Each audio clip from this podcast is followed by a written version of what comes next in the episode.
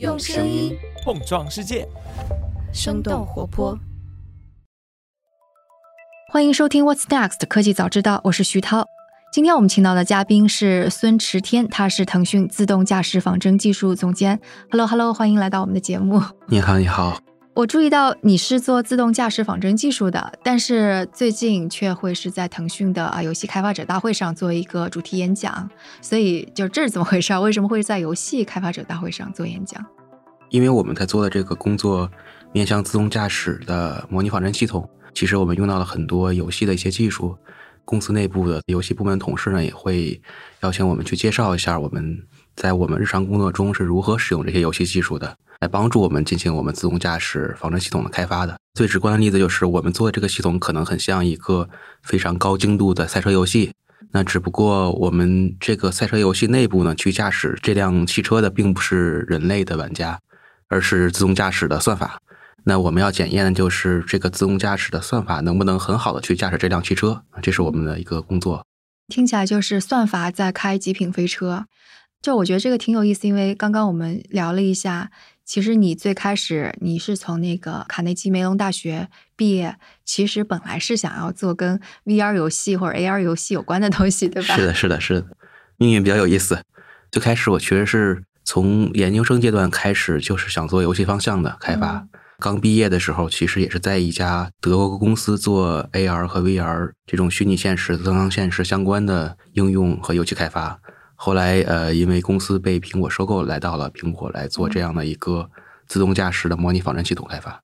然后你当时是说，你们的团队是被分成两部分，一部分做还是依然做 AR 的东西，另外一部分做自动驾驶。是个人选择吧，所以我就来到了苹果的自动驾驶团队来做自动驾驶这样一个仿真系统。那是哪一年呀？二零一五年年中的时候。所以那个时候，业界已经有共识了，就是游戏的技术是可以放到自动驾驶的仿真系统当中去的，是吗？对的，起码在当时的几个公司，我们看到很有意思的现象是，这几家做自动驾驶的公司，他们的做仿真的团队的技术负责人基本上都是游戏公司出来的啊，这还挺有意思一个现象。你说的几家就是 Google、Google 的 Waymo、苹果，还有。其实 Tesla 的仿真的技术负责人也是游戏背景的，还有很多初创公司啊。当然，我记得那个 Waymo 它的那个仿真系统还是命名是 Carcraft，是跟魔兽世界有一些是什么借鉴还是对，是有点有 点类似的感觉啊。不过我记得 Waymo 最开始的仿真的负责人好像倒不是游戏技术，好像是做后台开发的。因为我们做游戏开发的很多同学互相认识嘛，所以会发现确实有很多人都在。做这种面向自动驾驶的模拟仿真系统的工作。嗯，但是我听上一次你给我介绍说，仿真系统这个呃行业或者这个产业，它其实已经存在了很长时间，只是最开始的时候可能跟游戏没有那么大相关。因为仿真这个工作其实最开始是面向工业界，然后面向航空航天。那最早的话，从上世纪二三十年代开始吧，就开始是做这种。纯物理的仿真。举个例子，我们去模拟一个飞机驾驶员的模拟舱。咱们现在可能会有比较看着很真的是一个模拟驾驶舱，在里边有很多电子设施。那最早期的它可能就是一个纯物理搭建的，放在一个架子上，让你在里边去做一些近似的操作。但哪怕是这样的话，也能很好的帮助飞行员进行这样的一个训练。就搭一个这样子的棚子，然后你在里边感觉你在开飞机吗？对，里边的一些飞机的一些操作的交互的这些设备应该是比较类似的。应该也是有类似的这种翻转、扭动的一些工具，这是最早期的仿真，纯物理的仿真。后来也跟咱们看电视一样，有这种模拟信号、模拟仿真。然后到后面有数字信号之后，进入到这个数字仿真。那到现在的话，随着我们这种虚拟现实技术的进步，慢慢的像这种纯虚拟仿真能够跟呃虚拟现实技术、增强现实的技术 VR、AR 结合起来的这种强交互的仿真也越来越多。那也就是大概从嗯上世纪八九十年代开始吧，我们看到这个仿真行业开始跟游戏仿行业有比较多的交集了。嗯，因为比较早期的时候的仿真，它更偏向后台计算和数值仿真，可能我关心的只是一个结果，我不关心它跟人的交互，然后也不关心它的一个可视化的表达。那随着游戏技术这种图形化的一个增强，那也开始有人去将这种比较好的图形表达用在仿真里边。不管是能更好的给人一个直观的结果，或者说是增强仿真的一个体验，那这是我们看到的为什么仿真行业可能跟游戏产生交集的一个原因吧。在说这个的时候，我突然想到那个科幻小说《Ender's Game》安德的游戏，就是这就是一个极致的把游戏最后仿真，然后运用到现实当中是的，是的例子。包括最后主角都分不清那是现实还是真实。是的，是的。所以就相当于是呃，上世纪的八九十年代就已经开始游戏跟它有交集了。那大规模的开始用起来，就比方说像无人驾驶汽车，应该是 Waymo 最先用起来，是吗？如果说问谁最开始用仿真来帮助自动驾驶研发的话，呃，威某肯定是比较早的，毕竟他们基本上是最早去进行自动驾驶研发本身的公司。但是大规模的运用游戏技术的话，这个可能我们还没有特别详细的一个数据，但是我们猜测应该是和游戏引擎的发展是关系比较大的。啊，游戏引擎的发展基本上是在二零一零年之后吧，尤其是这种渲染能力很强、表现能力很强的这种三维的游戏引擎的发展，那来帮助呃工业界意识到，哎，我可以去用这种已经存在的三维的一个引擎，借助这些已经具有的能力，来帮助我更好去做一个三维场景内的自动驾驶仿真。这个应该是一几年才开始的事情。也是因为像那个 GPU 这样子的芯片的性能越来越。就超出以前的范围了。是的，硬件的进步也是一个很大原因。CPU 的进步，GPU 的进步，能让我们去进行更多运算，以及去渲染或者计算更多的一个可视化的界面，这都是基础吧。没有这些的话，也可能也比较难去做这种嗯高渲染的一个仿真的一个结果出来。所以，二零一五年你加入苹果的时候，整个就无人驾驶领域的仿真系统，它当时是什么样的一个状态？就我观察到的现象，有的公司 开始去用游戏引擎来构建、帮助构建自己的自动驾驶仿真系统。那当时也有不少公司还是会选用纯后台这种纯计算的一种方式来进行自动驾驶的仿真。你说的就是像以前的那个工业界的那种感觉吗？对，思路比较类似，然后只不过在实现方式上可能是主要是用这种云计算的方式。我只考虑后台的一个并发性、一个纯计算，我并不关注一个具体的表达。那我前端的话，给用户展示的可能就是很简洁的这种纯网页的一个渲染的结果，关注的就是我后台有个计算的结论，然后能够一个简洁的方式给到你。可能有的公司会认为我应该把时间放在纯后台计算本身，呃，尤其是在游戏引擎这种工具兴起之前，如果你想自己去完成这样一个三 D 场景的非常高逼真的构建、渲染，还有基于这种三维场景去做一些计算的话。你需要自己投入很多人力和物力，所以仿真系统可能现在对于无人驾驶汽车，它的价值和意义是不是也跟其之前传统的会有点不太一样？我觉得确实是意义比原来变得重大了很多。因为汽车行业，呃，以前的传统的仿真也是必须的，不是说那些制造和碰撞的仿真，那个简那个简直是必须的。我们只是说偏向驾驶行为的这种仿真，但是随着这个自动驾驶的技术的演进。呃，我们无法去投入这么大的人力物力，天天靠大量的路测去进行一个仿真，因为，呃，我们行行业里啊，经常会用这个兰德智库在一六年举的一个数字，说一辆自动驾驶汽车，呃，需要经过一百一十亿英里这样一个路程呃里程的验证，才能证明它可以达到至少达到人类驾驶员的水平。一百一十亿，一百一十亿英里，大概和一百七十亿公里。那这样的一个里程才可以证明这个自动驾驶汽车可以达到人类驾驶员的水平，从而去进行大规模量产。那这个距离如果真能靠实际道路测试的话，其实还是比较难以完成的。这个换算过来，应该是比如说你有个五百辆的车队，二十四小时乘七天这样开，可能要开几百年这样的一个一个换算。而且对于自动驾驶来说，啊，每次你的算法发生了迭代或者改变，你需要重新测试。啊，从头开始就前面测试都不算了。对，因为你的被测对象已经改了，就像考试换了个人，你得从头去做这道题一样。那这样的话，也就相当于每次你的算法发生改变，之前我们说的这么长的里程都要去重新测试。那这样的话，完全靠实际的道路测试肯定是不现实的。这也是为什么现在的科技公司、自动驾驶公司或者说汽车制造商会将一部分的精力用来构建虚拟仿真系统，从而减少对路测的一个依赖的很重要的一个原因。所以这就是为什么当时我看到，就是 Waymo 说他们不但是开发了 CarCraft，然后还开发了 XView，是吗？然后使得那个工程师也能看到，就是整个呃仿真的过程是怎么展现出来。后来他们其实还做了一些新的工作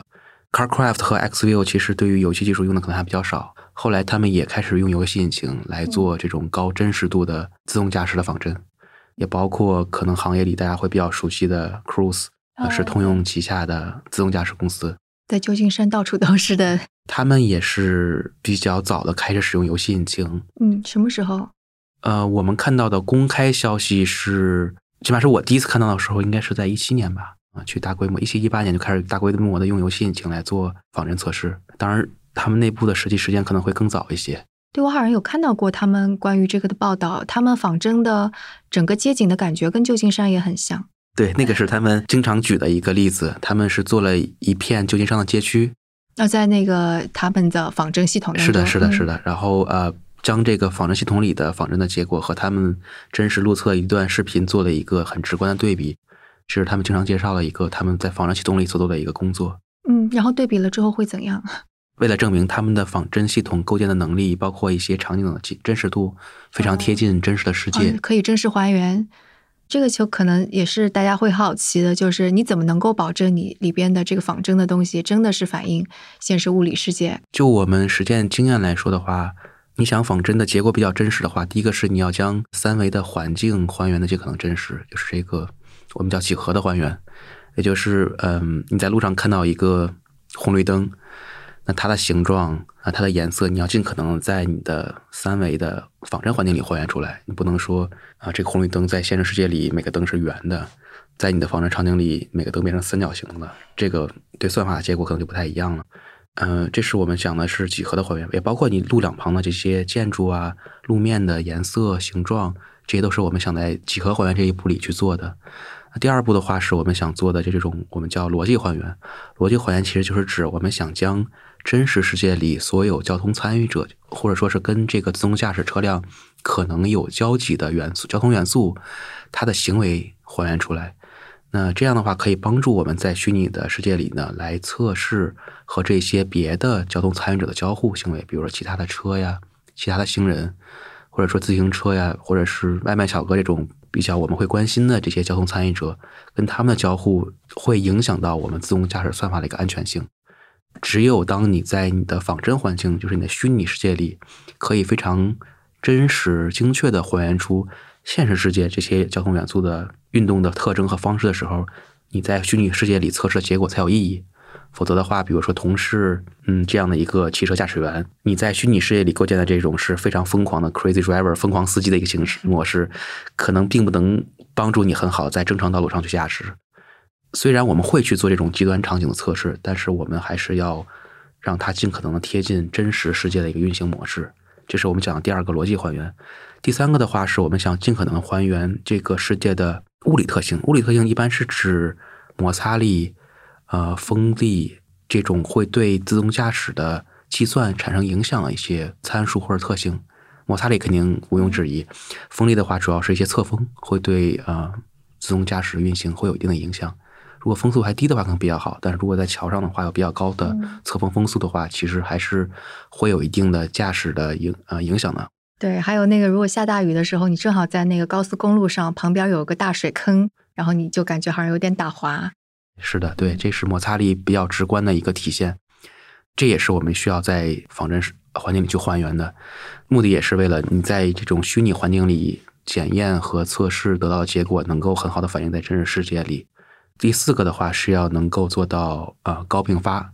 高并发在刚才其实我们也谈到过，就是自动驾驶的验证，它的特点是它需要检测的场景数量会非常非常的高。那这样的话，如果我们还是像传统的仿真验证，在本地一个场景一个场景去跑的话，那会很慢。我们举个直观例子，就还是举我们做小学生做数学题的这个例子。传统做题方式是我们一道题一道题的做。那如果是这个卷子只有一百道题的话，可能还是一个可以接受的时间去做完。但是当这张卷子里如果有一万道题或者十万道题的话，我们还一个一个做的话，可能这礼拜也回不了家了。那解决方式的话，就是可能你找很多兄弟姐妹一起帮你一起做，每人分一百道。那这样的话，你还是可以在一百道题对应的时间内去完成这个检测测试任务的。那我们在仿真里也是做一个类似的工作，我们会用云计算的方式，就是把任务平均的分到很多个计算节点上面去。那每个节点承担的计算任务就会小很多。通过这种方式的话，来帮助我们加速我们对于自动驾驶的一个非常巨大的一个测试任务的一个达到测试结果的一个测试的时间吧。所以这以上四点是我们主要去聚焦的四个方式，来帮助我们很好的在仿真测试内部进行测试，而且这个结果是可以帮助到真实的一个路测的。但这个是可以验证的，对吗？就除了像一对一的比对之外，对，是有一些可以量化的指标的。举几个仿真内部的一些例子。举个例子，我们可能会去仿真这个车辆模型本身，我们叫车辆动力学，就是这个车的一些特性，轮胎呀、发动机呀。简单的说，就是这个车的它的一些运动的特点，跟我们开个车它的横向、纵向、偏转、角度、摩擦比较相关的一些运动特点。那这个参数的话，会非常影响到你这个车辆最后运行的一个状态。那这种仿真的结果，就可以通过你。完全一样的一个测试场景，在真实世界里，它的轨迹采集的这些数据和你在虚拟世界里做一个平行的一个轨迹，来做一个数据上的对比，那从而判断你在虚拟世界里模拟的这个场景和真实世界有多接近。那这是我们常举的一个例子。第二个例子的话是，呃，传感器的仿真。传感器就是指。这些自动驾驶车辆上能够让这个自动驾驶算法观察到真实世界的这些设备，嗯，什么摄像摄像机啊，或者是那个激光雷达啊这些东西。对对，是的，咱们最常见的肯定是摄像头嘛，但是自动驾驶车辆还会用激光雷达、毫米波雷达、超声波雷达这些辅助的传感器，来帮助它了解周围的世界。那这些传感器的话，我们在仿真系统内部也都是要去建模，并去呃模拟它的一个运行过程的。它的结果，我们也是可以通过完全一个一模一样的场景，将它传感器模拟出来的结果，这所有数据和它在真实的这个场景下运行得到数据记录下来数据，做一个比较直观的一个计算对比，从而得到啊，我大概有百分之多少九十几、百分之八十几的一个相似，从而判断我的这个结果跟真实的世界到底有多么的接近。可以举例吧？哪些游戏技术是被点点滴滴运用进去的？其实刚才我们提到两点。不管是我们从车辆动力学开始，这个其实跟游戏里的物理引擎很像，很像。因为咱们在呃玩游戏的时候，其实赛车游戏那个车辆本身也是有一个物理引擎的，来帮助你去计算我这个车，嗯，随着你输入不同的油门、刹车信号、方向盘信号，这个车到底要怎么样的去响应？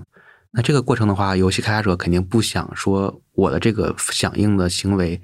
呃，非常假，让人觉得这根本不是一个真正汽车的样子，所以他会开发一套物理引擎，用来模拟一辆汽车尽可能贴近在真实世界里的反应，从而让这个游戏的玩家咱们玩起来的时候觉得，哎啊，这个还挺像个真车的，而且最好能够体现出不同车特点，比如说电车或者说一些超跑，它的加速可能会比较快，然后会有一些。急加速的时候会有点翘头这种感觉，那这些细节的话都是由物理引擎来去提供的。那在这个自动驾驶仿真里也是有类似的这样的一个引擎来帮助计算我们的物理的一个特性，也是汽车的。所以是直接可以拿来用的吗？其实准确的说不能直接拿来用，因为关注点还有点不一样，但是有点类似。因为在工业界的话，对于汽车的仿真，它可能精度会要求更高一些。嗯，因为咱们在玩游戏的时候。啊，可能会说，我只要让人感觉不出来就可以了。在这个工业界的话，可能会有一些非常精细的数值，人虽然感觉不出来，但是对算法或者说是对一些非常细的指标会有些影响。这个我们还是会在意的。那我们也是希望游戏技术发展之后，游戏引擎里的物理引擎部分，我们可以直接拿来用，这个对我们来说就更好一些。那第二个的话，我们刚才讲到了传感器的仿真，其实传感器仿真，刚才我们提到了摄像头，也提到激光雷达。这些工作我们都是在游戏引擎里去实现的，因为我们发现游戏引擎已经提供了非常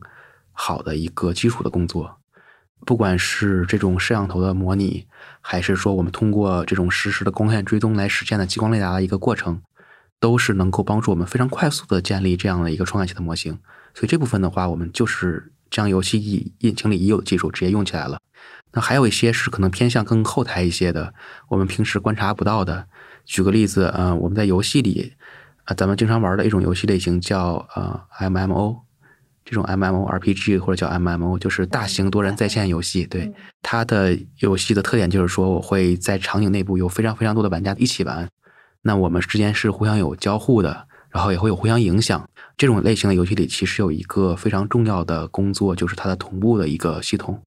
那它的目的或者它的使命就是说，同样一个行为，比如说玩家 A。向玩家 B 发射了一个魔法球，然后打到了玩家 B 的身上。我们是希望在游戏内部所有玩家看来，这个动作是一致的，就是在玩家 A 看来，哎，我这个魔法球打到你的身上了，不能说在玩家 B 这儿看来，我的魔法球还没有打到我身上，我还可以躲一下，这样就会导致这个游戏的结果就不一致了。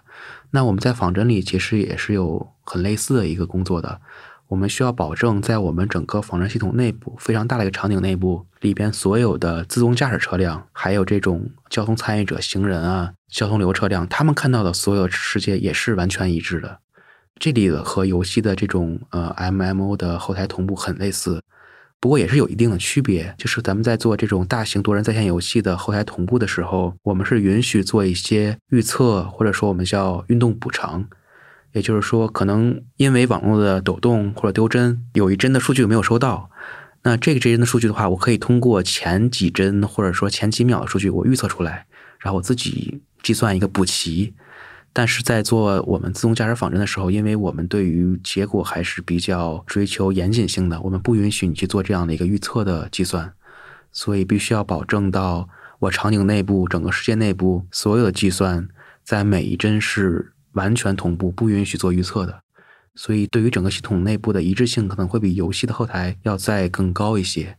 这个是我们用了游戏技术，但是会做一些更偏向场景类的一些改动的一个原因。所以我可以这么理解吗？因为我看现在那个啊，这种仿真系统的一些新的玩家，很多都是也有游戏的经验，像微软，像那个 NVIDIA，就可以这么理解吗？对，游戏经验，或者说也有些公司可能是以前做。虚拟现实、增强现实转过来的，因为跟游戏的受益于游戏行业的发展吧，不管是对于游戏引擎也好，或者说是因为得益于 GPU 或者 CPU 算力影响，很多这样的公司也发现是可以切入到这样自动驾驶仿真这样一个新的机会里面来的。赛道里的玩家也是越来越多，确实越来越多。所以现在就是这么多的玩家哈，他们彼此之间在往前跑，在抢的那个点是在哪儿呢？就是行业里的玩家，我发现想法差别还挺大的。他有的公司是，比如说像类似于传统的纸汽车行业，一级供应商或二级供应商的角色的话，他去构建这样一个自动驾驶的完善的仿真系统，他本身可能并不是为了去售卖自动驾驶仿真系统，他是为了他自己能够提供全套的算法、芯片或者一些硬件，或者是这种处理器给到车厂。他自己来做自动驾驶仿真系统，很大一些一部分原因是为了要展示和证明我提供的这些算法还有这些处理器是能够用于自动驾驶的，就我要能自圆其说。所以我通过我的仿真的这些工具，能够帮助你，或者说是他自己已经给出了一些验证的结果啊。所以他是自己给自己做测试，然后证明自己还是挺厉害的。而且这个工具也能给到最终的汽车制造商，说你后面也可以继续去用这个来去改进和迭代你的算法。所以，呃，这个可能是一级供应商它的，因为产品矩阵会比较全，所以它可能不是为了自动驾驶仿真系统本身。行业里也会有些公司，它就是专门为了这个产品本身，我就是做这个纯软件的这种工业仿真、自动驾驶仿真。那我的目的就是去提供这个软件以及自动驾驶仿真相关的服务给到车厂，那我就靠这块儿来营收。那也会有些公司是说。啊，我可能通过这种自动驾驶仿真的业务来带动我的云，所以我们看到的是，在行业内确实是不同的玩家，他的想法或者出发点可能还是有些区别。那其实也跟各自的基因有关系，对吧？我现在能够想象，像微软啊、NVIDIA，他们肯定就是提供服务。然后像如果是 Amazon，Amazon 有吗？哦，它还有那个自动驾驶的配送大卡车呢，它可能是一整套的。对。呃，我们能比较清晰的看到，微软很有意思一点，就是它的这些仿真和这个数字孪生的业务，都是放在它那个云那边去的。这个还是比较清晰的，他们的思路应该是跟他们云业务比较紧密的结合在一起。像呃，Amazon 的话，我们看到是首先它收购了那个一家自动驾驶的公司啊，叫 Zoox，然后同时的话，它也投资了一家造车的公司，电动车公司，也是前段时间刚上市的 Rivian，号称特斯拉的最大竞争对手。当然，他自己也有业务场景要做这样的一个货运的业务，呃，所以这种巨头的话，他去切入一个行业，他可能考虑点确实是比较多。对他什么都想要。那腾讯呢？呃，起码在我们这边定位还是挺清晰的，因为我们对外经常会说，腾讯在做不仅是自动驾驶仿真啊，整个腾讯自动驾驶相关业务的本质就是，首先腾讯不造车，这还是很明确的。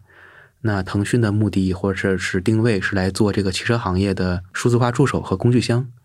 也是我帮助你这些车企或者是自动驾驶公司来更好的打造你的自动驾驶汽车。刚才我们之前一直讨论的仿真也是其中的一个工具。当然，腾讯还会提供更多的，包括腾讯云，包括一些腾讯的数据服务，包括腾讯本身也是个图商，呃，腾讯也会提供一些高精度地图的服务。那这些都是腾讯可以为汽车行业提供的服务，还有软件，啊，目的的就是帮助这些用户和客户吧，能更好的、更快的去构建你的自动驾驶啊汽车，或者我们叫智能网联汽车，可能更合理一些。这是腾讯自己的定位。这个赛道上面就是这么多竞争对手，大家都在 拔足狂奔的感觉。所以竞争的究竟是是说他们的算法啊、算力，还是其中的什么东西，还是说以前有的一些经验之类的？呃，核心的竞争点或者说是技术壁垒的话，其实目前我们看到很难有一项指标拉出来说，我就靠这一点就可以击败其他竞争对手。挺经常看到一个局面是一个综合实力，因为哪怕是一个算法，它还有很多指标，你也不可能在所有指标上全面碾压竞争对手。起码在目前我们没有看到有这么强的嗯一个公司出来。啊，威某也不行吗？感觉大家可能都已经到了那个瓶颈期了。就是威某以前确实是一骑绝尘，但是后面他卡到那条线的时候，就是因为自动驾驶很典型的特点是长尾效应嘛，越往后越难。你就说那个呃很少见出现的那些情况，你是说那些吗？哎，是的，可能就是最后你可能花了百分之五十的时间和精力解决了前百分之九十五的问题，你后来还要花另外百分之五十时间，只能解决最后百分之五的问题。这种特点的话，就是长尾效应，越往后面越少见的、越极端的场景，你越难去解决。那自动驾驶就是非常显眼的，或者是非常显著的这样的一个特点。那这样的话，所有做自动驾驶的公司，它进展的速度肯定都会慢慢趋于平缓，因为它后面的这个要解决的极端场景确实是比较复杂。那先行者它的这个迭代速度，或者说进步速度，肯定会慢慢就会放缓，给后面一些公司追赶的机会。所以我们看到的是，其实，在算法上，不管是自动驾驶内部的感知、决策规划，包括国内的公司，其实追的也还已经是追的挺接近的了。这是我们观察到的一个现象吧。嗯，也没有存在哪家公司的算法可以碾压我行业里所有别的这个友商的这种情况发生了。对，就相当于是中美，因为感觉好像做这个的基本上集中在中国和美国，是吗？欧洲也有一些传统者，对对，德国是更加传统的厂商。是，比如说呃，宝马、沃尔沃他们。呃，当然，沃尔沃不是德国了，宝马是在德国。宝马是呃自己去自研这样的一个，原来想做自动驾驶，后来可能是更趋向于辅助驾驶这样的一个模式。但是确实是欧洲跟中国和美国比，还是有一些晚一些的。那现在这些企业要建立壁垒，就是他们还是想要建立哪方面的核心竞争力呢？还是说哪个方面是更加他们愿意去建立壁垒的？在仿真这边的话，大家去建立的壁垒，其实最核心的问题，最开始你已经提到了，就是真实性。这个可能是我们来判断对于我们自动驾驶的开发到底有没有用的一个最核心的因素。也就是我在虚拟世界里可能跑了非常非常多的距离，但是到底能够帮到我真实的世界的测试有多少，或者说我的一个换算比例是多少，可能没有人能提出来。举个例子，我们一直想构建这样的一个评价系统。我每在虚拟测试里测试一千公里，可以替代我在真实世界测试一公里。那这样的一个比例，我感觉到现在为止，没有人能够很清晰的构建出来并说服大家。意思就是说，其实要真正非常逼真的仿真还是挺难的，而且出来了之后，你到底是不是真的这么逼真的仿真，其实也很难评价。可以这么理解吗？对，大家都在尽量的去追求，我能够将仿真推到一个真实程度的百，比如说百分之九十五、百分之九十八。但是你说我们这个百分之九十五、百分之九十八怎么来呢？它发你会发现是非常复杂的一种描述或者计算方式，而且这个计算的逻辑或者个体系也不是所有人都会认可的，可能每家都有自己的一个理解。那这样的一个方式就会造成行业内没有谁可以说服其他人说我的一个一定很真实，而且可以真实到一个百分之什么样的一个程度。所以这个指标构建，这个体系构建，确实是目前没有人可以解决的一个问题。就真实性可能是一个瓶颈，或者说你们正在争夺的点。另外的呢？呃，另外一个就是呃，对于最终用户，就比如说汽车制造商，他们一个真实开发的效率提升到底有多少？嗯，因为我们构建仿人系统最开始的目的，一个是我们为了解决测试安全性的问题，我们不想在测试中间出现这种事故；第二个的话，就是为了减少这个测试的成本，就为了减少时间、人力和金钱。那能够为最终的用户节省多少钱、节省多少时间，这也是我们可能是要 PK 并能够说服或者说是证明自己真的是具备这个节省时间的能力的一个很重要一个点。但这要怎么证明？觉得好难啊！对，好问题，对，是的，起码在行业内没有一个很清晰的一个指标。能够量化出来说，哎，我能为你省百分之八十的钱，我另一家说我能为你省百分之九十的钱，这个还没有一个通用标准，更多的就是，嗯，每家会通过自己已经做过的一些案例，举个例子，我们在某个车型虚拟测试了一千万公里，大概花了多少钱？如果你是真实路测的话，大概需要花多少钱？那我这个成本肯定是非常低的一个比例，一般会只能通过这种方式来去进行一个成本缩减的说明。但是这个缩减的方式以及这个计算的过程，目前看也不是行业通用的标准。可能那个车企还会说，我在路上跑得更加真实，这个数据对我而言更有用，是不是也会说这样子的？对，这是已经发生了。因为说实话，大家都会觉得，那肯定的，我真实采集的数据肯定是最真实的嘛。那如果我能用真实的，我干嘛要用虚拟的呢？对吧？所以这个其实也是呃，我们做仿真的同学，很多行业里的人啊，要去回答的一个问题。就是仿真，并不是说它一定要能够完全替代真实，它才有意义，而是它只要能够帮助你节省你的时间，提升你的效率，它就已经有意义了。这个还是可能我们要去提醒行业的一个点，并不是说我们一定要将仿真做到跟真实百分之百相近，呃，它一定做的特别完善，我们才开始去使用它，而应该是在我们看到它已经在某些方向上可以帮助我很好的减少我的测试的成本和时间。那我就可以先用起来了。哎，所以这个是在无人驾驶的这个技术当中的应用是有阶段的吗？就比方它更加适合用在更加靠前的阶段，还是怎么着？这种无人驾驶的仿真的话，目前来看，呃，一般两类用户会去使用，一类是在开发阶段，这种主机厂它会去用来做自己的一个研发的测试，就是每次我算法可能调整了一点之后，我需要一个环境去测试一下我到底跑怎么样。另一类用户的话，基本上是这种测试机构，他要去做这种准入测试，也就是你有一家厂商说，哎，我这车已经可以，我要准备卖了，你得有一个认证机构告诉，来来做个检测，来证明你确实可以卖。检测机构的话，他也会用仿真系统来去测试你的车的啊算法的一个稳定性和安全性。车厂去用的时候，可能阶段更靠前一点，因为这个车还在研发中嘛。呃，测试机构去测试验证的时候。往往你的车已经造好了，所以它的阶段会靠后一些。所以仿真这个工作其实是在整个阶段都在不停的去使用，从你呃设计研发到你去造这个车，然后做测试的时候都要去使用。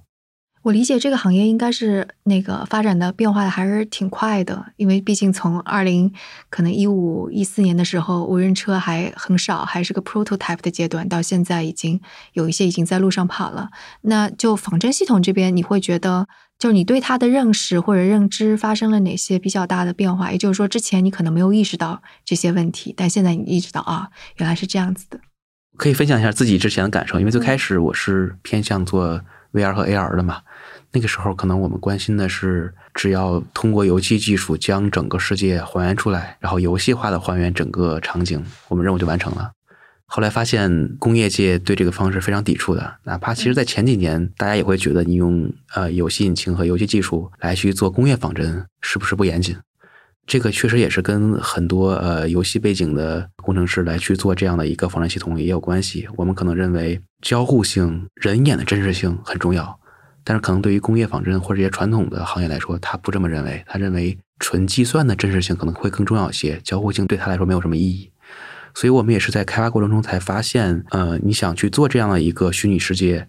你就要去能够贴合这个具体的行业里它的一个特点和一个传统吧，不能按照我们自己，尤其是科技公司或者互联网公司这种模式，我快速上线、小步迭代，带着 bug 也能跑，呃，这种思维模式其实还是有比较大的一个区别的。我们也是在这几年里，呃，慢慢的去发现。如果真正的想让这些传统行业，比如说汽车行业用起来的话，你要真的去满足它各种行业内的标准，它各种开发测试的流程体系，所以有很多要学，然后去改造你的仿真系统的。最开始可能我们就想，你构建出来一个虚拟世界，你可以用不就可以了吗？后来发现，呃，像汽车行业有非常多的标准和流程，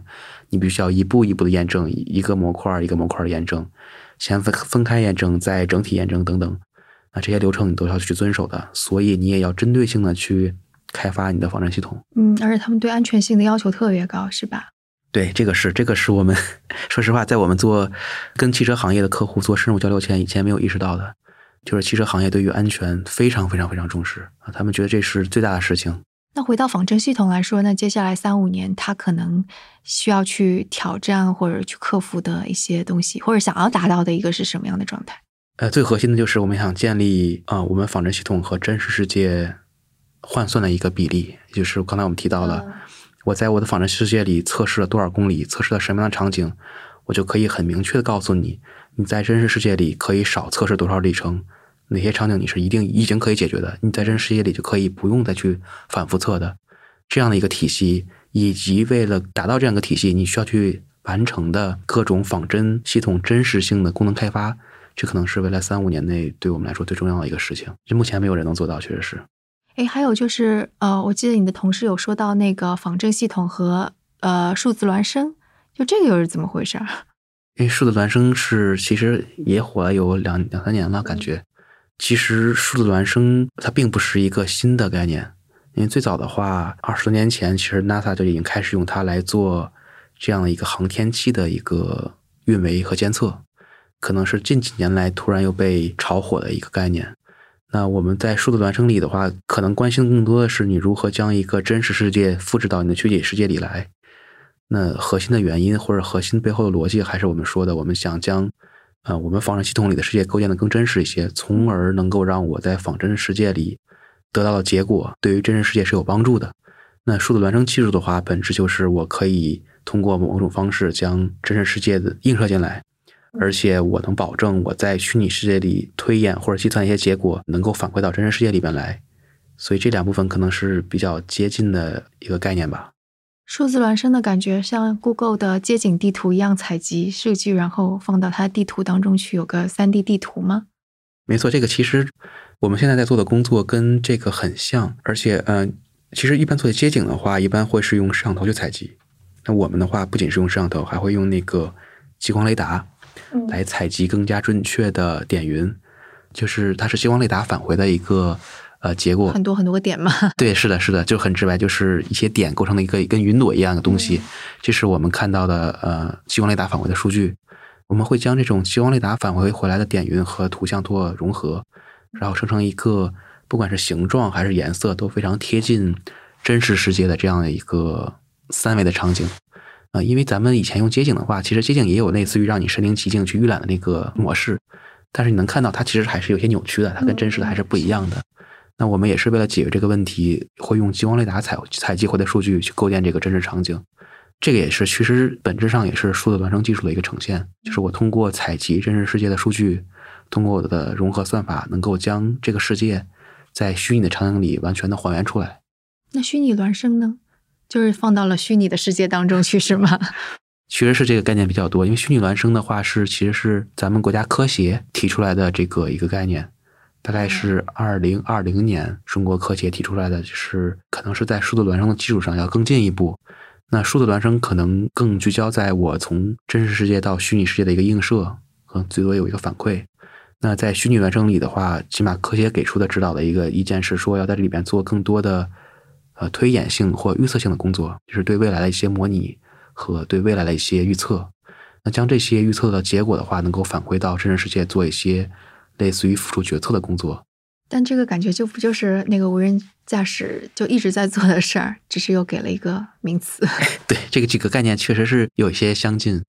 其实行业里很多同学会问：仿真、数字孪生、虚拟孪生到底关系是什么？是吧？嗯。但可能哎，没有人能给出一个非常清晰的一个。界定吧，确实是比较类似的概念。我记得上次你还跟我提到说，其实你在这么一段那个职业生涯当中，会有一些认知上的就是悖论。我觉得那个还挺有意思的，要不要说一下？就 unknown unsafe 那对对对，这个是自动驾驶行业里非常有意思一点，就是对于我们来说，我们想去验证一个自动驾驶是否安全，呃，我们已知的场景，我们基本上都已经测试或者说针对性的开发过了。那一般情况下，对于我们自动驾驶的算法不会有什么挑战。那其实对于我们自动驾驶算法会有挑战的场景，往往是我们认知不到的、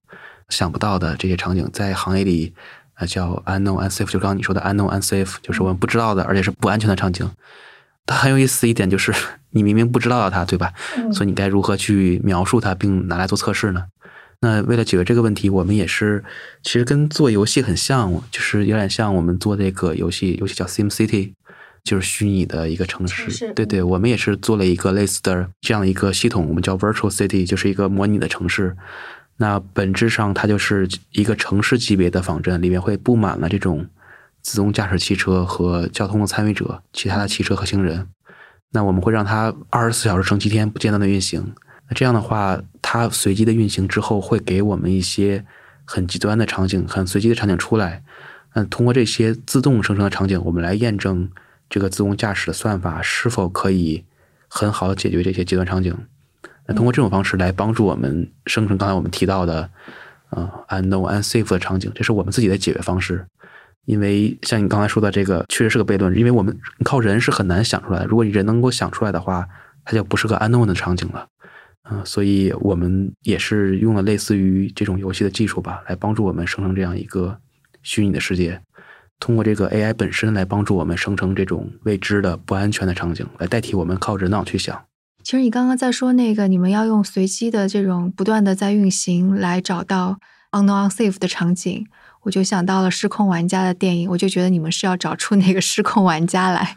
有一点类似，其实，呃，你刚刚提到这个《失控玩家》里电影提到的这些 NPC 的行为，因为《失控玩家》这电影讲的就是他构建了一个非常真实的这样一个世界，然后里边所有人的行为也非常贴近一个人类的行为，而且他自己还感觉不到。这个其实，在游戏行业一直在做相关的工作。其实从最开始，不管是从 AlphaGo 开始去做这种围棋的对博弈，到后面你会发现，游戏行业开始给那些游戏的 AI 去做这样的模型训练。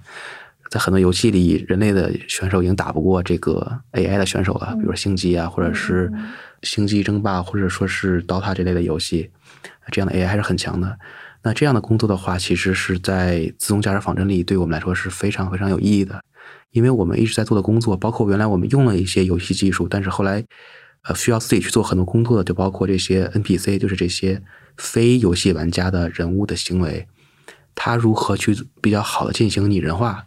这是我们很关心的一个点。就比方说，你设计了一个过马路的场景，一个妈妈推着个车，她到底怎么更真实的是推着个婴儿车的感觉，是吗？是的，其实我们经常会用一个例子，就是我对于我们来说很有挑战的一个场景，可能是我们常见的外卖小哥，他会骑着这个呃小电车，有的时候不太尊重交通规则的，从你面前穿越，对吧？嗯，我们是希望可以如实的反映这种情况的，那就要求你的这个场景内部的这些。NPC 或者是 AI 能够非常真实的还原这些人类的行为，那这样的话，其实游戏行业在做很多这样的事情，包括会用很多神经网络去训练，然后让它的运行的方式去贴近真实的一个人类会运行的方式，不也包括人类会犯的一些错误。举个例子啊，我们以前玩的一些赛车游戏里的 AI，它会很强，开得很快，它不犯错误，但是在我们做自动驾驶仿真，或者说我们做这样的一个。自动驾驶测试验证，我们所需要解决的问题，不是说我们需要放很多非常理智、不犯错误的 NPC 进来。我们需要的是会像人一样有血有肉，会犯错误，会违反交通规则，会去做一些我们认为不合交通的法规，但是真的人类会去做的。比如说，我看左右没人，我就横穿马路了，对，就这种不合法律或法规，但是真的真实世界会发生的情况，这些是我们非常关注的。我们也是看到，呃，游戏行业在做这些事情，我们也是希望，很希望这些东西后面我们是可以用起来。所以你们是经常跟你们游戏的同事有交流是吗？还是说你们就在一起工作了就？我们会和腾讯游戏这个事业群下的几个部门同事每周有周会，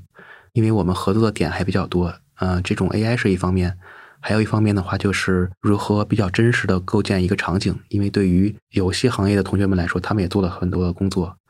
目前其实也能看到，咱们游戏行业的发展之后，有很多游戏它是那种非常高真实性的一种还原度的一个游戏，而不是我们以前玩这种纯卡通化或者风格化的场景。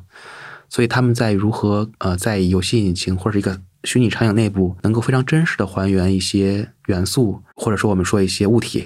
比如山啊、树啊、水啊、建筑啊，包括一些呃人的模型啊，或者是小猫小狗，他们其实都是有很多很深的一个积累的。因为对于我们来说，我们不仅要能够非常真实的把它的外貌还原出来，我们还需要它的这个模型非常的呃合理和效率高。效率高是指，呃，我们仿真系统去运行的时候会有一个帧率，就是运行的一个刷新率。我们是需要这个模型优化的会比较好，能够让我们跑在一个非常高的一个帧率上。这样的话，呃，不管是人看还是我们的这种传感器看，它能保持一个比较高的一个刷新率，才能去真正的跑后面的一些算法。那这些工作的话，其实都需要用到很多游戏行业已有的一些积累。这也是我们和游戏部门的同事紧密配合的一个原因。听起来真的是还挺有意思的。所以他们是直接会到你们的部门一起工作，还是说其实只是碰一下而已？呃，远程开会。哦哦，对他们更多是在深圳那边，对吗？对，深圳的同事最多，北京的话也有一些，但是还是比较少。主要我们是和深圳的同事一起在进行这种游戏技术上的应用的合作。我还挺期待说那个之后。可以再来说说，比方说明年后年，又有哪些有意思的游戏运用到无人驾驶当中去，或者是仿真系统当中去，挺有意思的，听起来。尤其是对我这个 前游戏人 做了一半被迫转行的同学来说，我也是非常希望看到越来越多的游戏技术在这种前沿的领域，包括比如说自动驾驶这个技术里能用起来，而且确实是能够给这些传统的行业，比如汽车行业，能让他们去认可我们做这些技术，然后能够。帮助他们真正的能加速他们这种自动驾驶汽车的制造，这是我们看来非常有意义的一件事情。呃，什么时候可能就是仿真系统整个基于游戏技术的这种，可能汽车行业它会比较完整的接受？这个会有个时间表吗？呃，我们目前看到的是行业内越来越多的。友商开始用游戏技术来做仿真了，就是不仅仅是这些新的玩家，就是这些新的自动驾驶公司也好，或者是呃科技公司也好，包括传统的这些仿真软件也都开始支持游戏引擎了。它也会用游戏引擎来做我们刚才提到的传感器仿真，或者说场景的渲染、可视化。在这种模式下的话，当汽车行业的真正的最终用户发现行业内所有人都在用游戏技术来去做这样的一个自动驾驶仿真的时候，那它的选项不管选哪一个。肯定都是用到了这个游戏技术来增强的啊，自动驾驶仿真系统。所以我们看到现在其实已经有很多车厂开始去接受、去使用了。但是呃，客观的说，离这种传统行业的同学完全接受使用游戏技术来进行比较传统的工业化的仿真，可能还是有一段路要走。很核心的问题就是我们要解决咱们其实之前提到很多次的，如何证明我用使用了游戏技术构建的这种虚拟的场景。到底有多真实？只要我能建立这个评价体系，证明我有多真实，那最终用户就会放心啊，这个确实是有意义的，能够帮助我进行真正的自动驾驶汽车研发和测试，而不仅仅是看着好看而已。好的，好的，那今天非常感谢你来给我们分享这些 insights。那我们今天的节目就先到这里。那大家想要听到孙驰天和他的同事更多技术和趋势方面的硬核分享，也可以关注腾讯游戏学堂举办的 TGDC 腾讯游戏开发者大会。那在今年的 TGDC 上，除了有游戏从业者分享最新的行业趋势与研发经验，还有更多关于游戏技术如何应用在 AI、图形算法等其他前沿领域的精彩分享。那相关的链接我们也放在了本期节目的 Show Notes 中，大家可以各取所需进行查阅。那我们下次节目再见。好的，这期 What's Next 科技早知道就到这里了。听完之后，如果你有任何的想法，欢迎在评论区里面给我们留言，我们每一条都会认真的看。如果你喜欢我们的节目，请记得给我们五星或者好评，分享给更多的朋友，也会对我们非常有帮助。你也可以单独写邮件给我，邮箱地址是听 t i n g at 声点 f m，我都会一一回复。那同时，公众号和微博也可以搜索“生动活泼”，声是声音的声。节目相关的更多信息会在公众号里出现，微博和公众号都会有不定期的福利给到大家。如果你想要跟我们更加紧密的讨论和分享，或者想要认识和你一样有求知欲的新朋友，可以加入我们的微信群。进入听众群的方法是在公众号文章中扫码添加，或者是公众号后台回复“科技早知道”即可获取邀请码。期待你的加入，我们下期见。